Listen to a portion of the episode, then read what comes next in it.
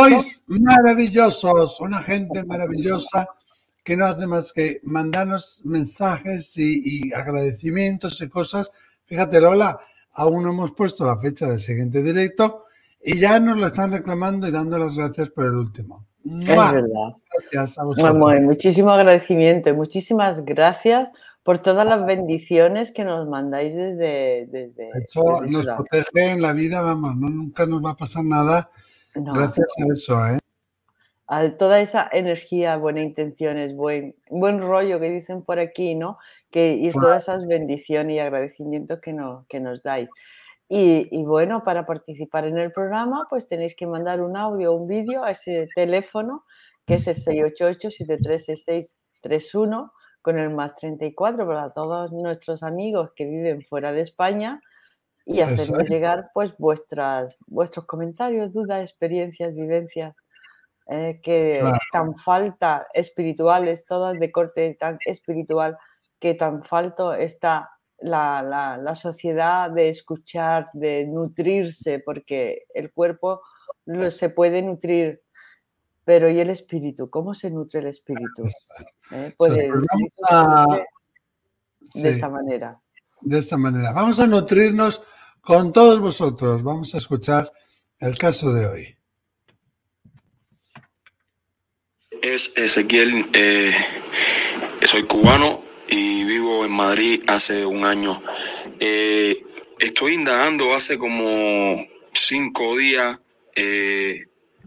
porque viviendo en Cuba, en casa de la abuela de, mi mujer, vi un, un como si un, un, fantasma, como si fuera un espíritu, así, eh, pero transparente, eh, como el agua, parado, caminando, no se le veía el rostro ni nada, solamente el físico, y transparente.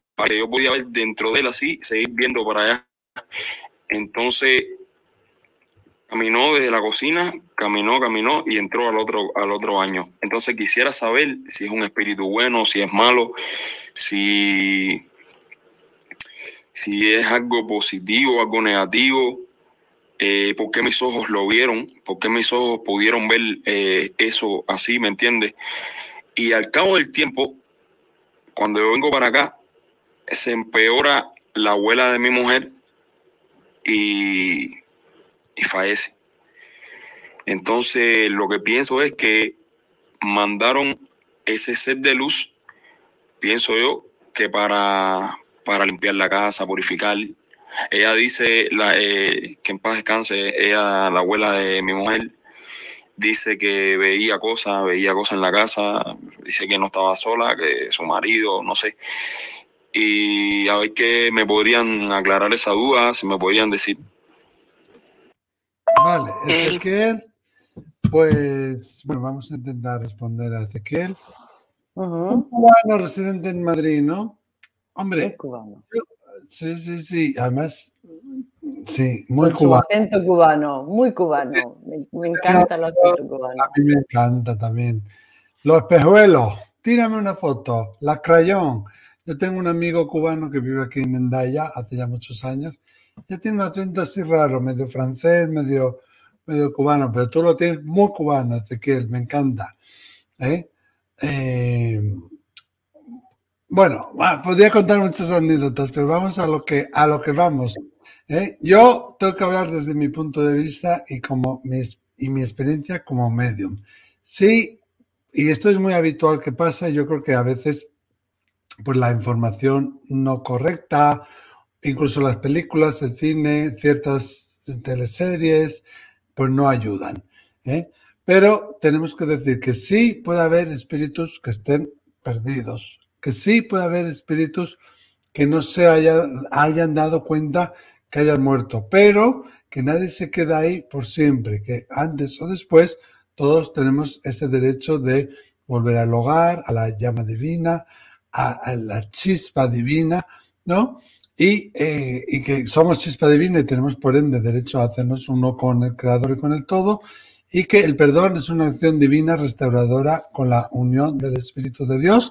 Dios sin ningún copyright de nada, ¿eh? Dios como una conciencia elevada de amor. Eh, dicho esto, y, quiero decir que el mundo de los espíritus es un mundo de amor. No todo el mundo llega a ese mundo de amor inmediatamente. No todo el mundo llega a ese mundo de amor de la misma manera, pero todo el mundo puede llegar. Y desde mi experiencia, desde mi punto de vista, espíritus negativos no existen. Además, tú ya nos estás diciendo que tú tuviste la sensación, ¿no? De que, de que viste a este espíritu. Vamos a obviar esas palabras como ente o ser o fantasma, como dices aquí. Fantasma se puede atribuir más incluso a un espíritu que esté perdido, por llamarlo así, pero son, no les gustan, son peyorativos, ¿no? Entonces a mí me indica que tú y tu mujer, su abuela, podéis tener muchos dones de mediunidad y que lo que viste fue pues un espíritu, puede ser en tránsito, un espíritu que pasaba por allá, un espíritu de alguien que venía a recoger a la abuela de tu mujer, ¿no? Pero yo en ningún caso diría que es un espíritu maligno, primeramente porque esa malignidad, como nosotros la entendemos, no existe en el otro lado. Y en segundo lugar, porque tú ya dices que vino como a, a limpiar la casa. Yo no creo que viniera a limpiar la casa, sino más bien que vino a buscarle, buscar a la abuela, ¿no? Pero fíjate cómo todas las habilidades psíquicas se están desplegando en este salto evolutivo que está dando la humanidad. ¿eh? Eh, eh, yo tengo mi, la sensación de que trascender hacia el otro lado, el otro lado no está ni arriba ni abajo. No. no. El otro lado para mí es una frecuencia vibracional distinta. Tenemos el ejemplo de una radio ¿eh? y la tenemos sintonizada en una frecuencia. ¿eh? Eso quiere decir que estamos escuchando ese canal, solamente ese canal, pero a la radio le están llegando y en la atmósfera hay muchísimas otras ondas de radio. Simplemente no se escuchan porque la radio está en ese canal. ¿eh? Pero hay otras frecuencias, otras frecuencias. ¿Dónde están las otras frecuencias? Pues aquí, en el mismo sitio donde estamos. No hay que irse a ningún lado. Aquí cambias el dial de la radio ¿eh? dice, bueno, voy a cambiar el día, cambia el día y captas otra frecuencia. ¿Esa otra frecuencia dónde estaba? Pues allí, en el mismo sitio, si no hay que irse tampoco muy lejos, estaban ahí. Y algunas veces los que están en el otro lado están en otro nivel de frecuencia, con lo cual están aquí. ¿eh? lo que pasa que estamos adquiriendo esas habilidades, no adquiriendo, sino recordándolas, porque esas habilidades las tenemos todos.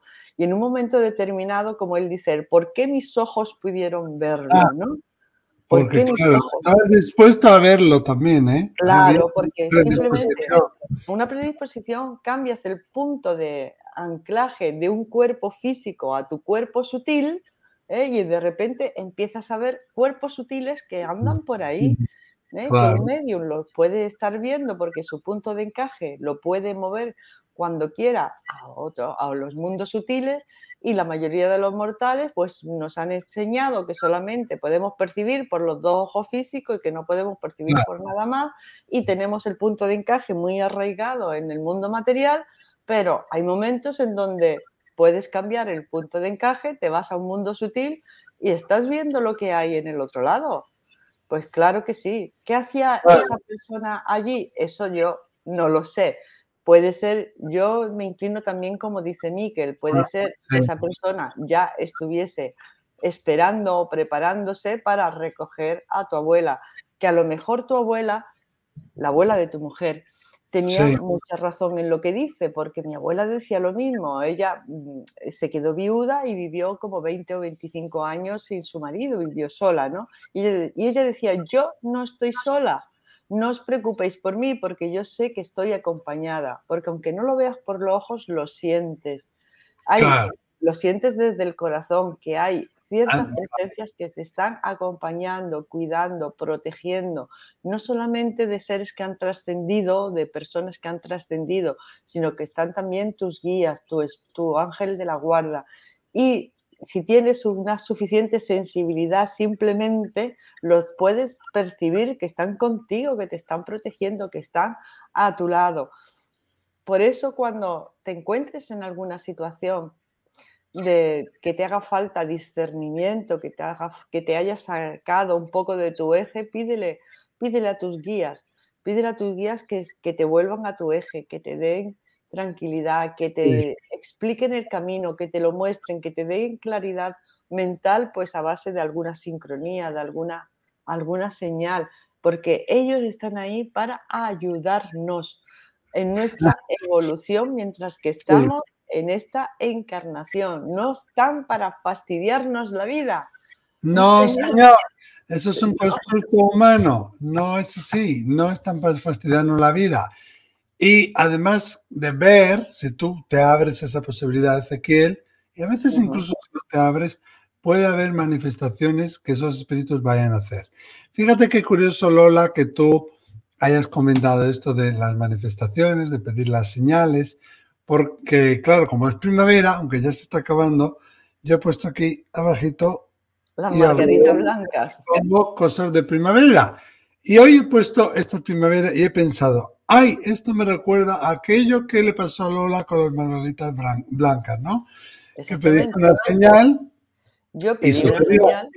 Yo pedí una señal a mi abuela, ¿eh? porque estaba en la tesitura de comprar un piso, y pedí una señal a mi abuela. ¿Eh? Y, la señal era estaba dando bien, ¿no? Lo del piso, había dificultades o algo, ¿no? Sí, había ciertas dificultades. Y entonces yo le pedí a mi abuela que me diese una señal si ella me iba a estar protegiendo, tanto si tenía que comprar el piso como si no tenía que comprarlo, ¿eh? ella me iba a estar protegiendo tanto en una decisión como en la otra, pero si ella era la que iba a estar detrás de mí protegiéndome en esa, en esa compra, pues que Miquel, que yo estaba asistiendo a uno de sus eventos, que Miquel dijese en ese evento margaritas blancas.